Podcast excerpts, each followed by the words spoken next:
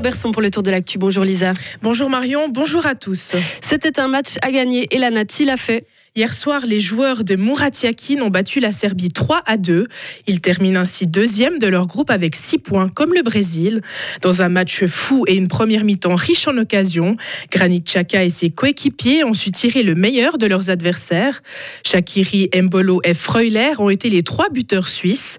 À la sortie du terrain, Denis Zakaria avait le sourire et un sentiment de devoir accompli. On écoute le Genevois.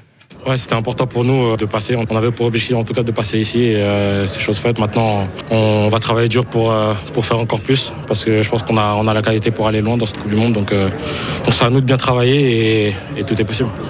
Des propos recueillis par nos confrères de la RTS et en huitième de finale, la Suisse défiera le Portugal mardi à 20h. Gauthieron n'a qu'un seul match à disputer ce week-end en National League de hockey sur glace.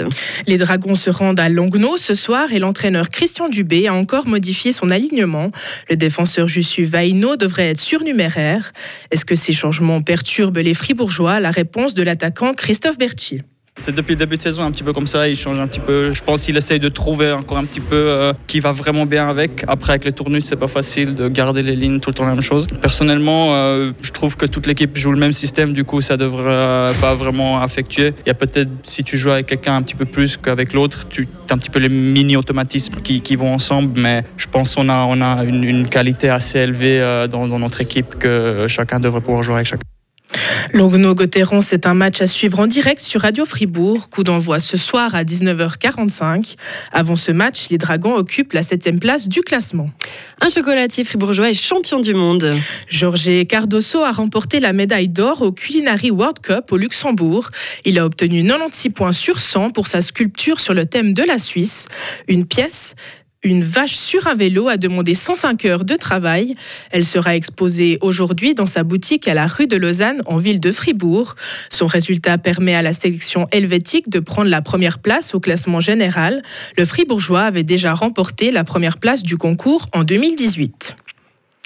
Le groupe horloger Rolex veut acheter des terrains à Bulle. Il projette de construire un nouveau site de production. Le terrain convoité s'étend sur près de 105 000 mètres carrés, soit près 15 terrains de football. La commune a dévoilé hier le montant de la transaction, 31,4 millions de francs. Le Conseil général de Bulle se prononcera le 12 décembre. Ce projet devrait générer plus de 2000 emplois d'ici 2029. Au moins trois loups vivent dans le canton de Fribourg. Le groupe de coordination Grand Prédateur a dressé son bilan pour l'année 2022. Il rappelle que les loups ont été aperçus à plusieurs endroits, notamment dans les districts de la Broye, de la Veuvez et du Lac, mais aussi dans les Préalpes. Cette année, près de 15 moutons ont été tués par des loups dans le canton. Durant les cinq dernières années, les attaques des grands prédateurs étaient quasi inexistantes. Le canton de Fribourg rappelle aussi que la colonisation d'un autre grand prédateur est en cours, celle du chacal doré.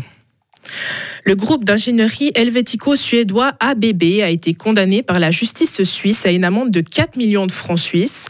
L'entreprise devra payer au total près de 327 millions à plusieurs pays pour une affaire de corruption. Elle concerne la centrale à charbon de Kusil en Afrique du Sud. Le groupe est accusé d'avoir versé des pots de vin à un haut responsable qui gère la centrale. Il a obtenu des informations confidentielles ainsi que des contrats. La construction de la centrale avait pris des années de retard et provoqué une crise énergétique majeure en Afrique du Sud. Le Parti démocrate américain va chambouler le calendrier de ses primaires. Le président américain Joe Biden veut renforcer l'influence du vote des Afro-Américains dans la sélection du candidat à la Maison-Blanche dès 2024. Joe Biden a proposé dans une lettre adressée au Parti démocrate de réorganiser le calendrier.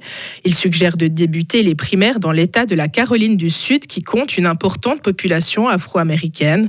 Traditionnellement, le long processus des primaires débutait dans un État à la population majoritairement blanche et leur donnait une influence disproportionnée selon Biden. Merci Lisa, on vous retrouve à 7h30.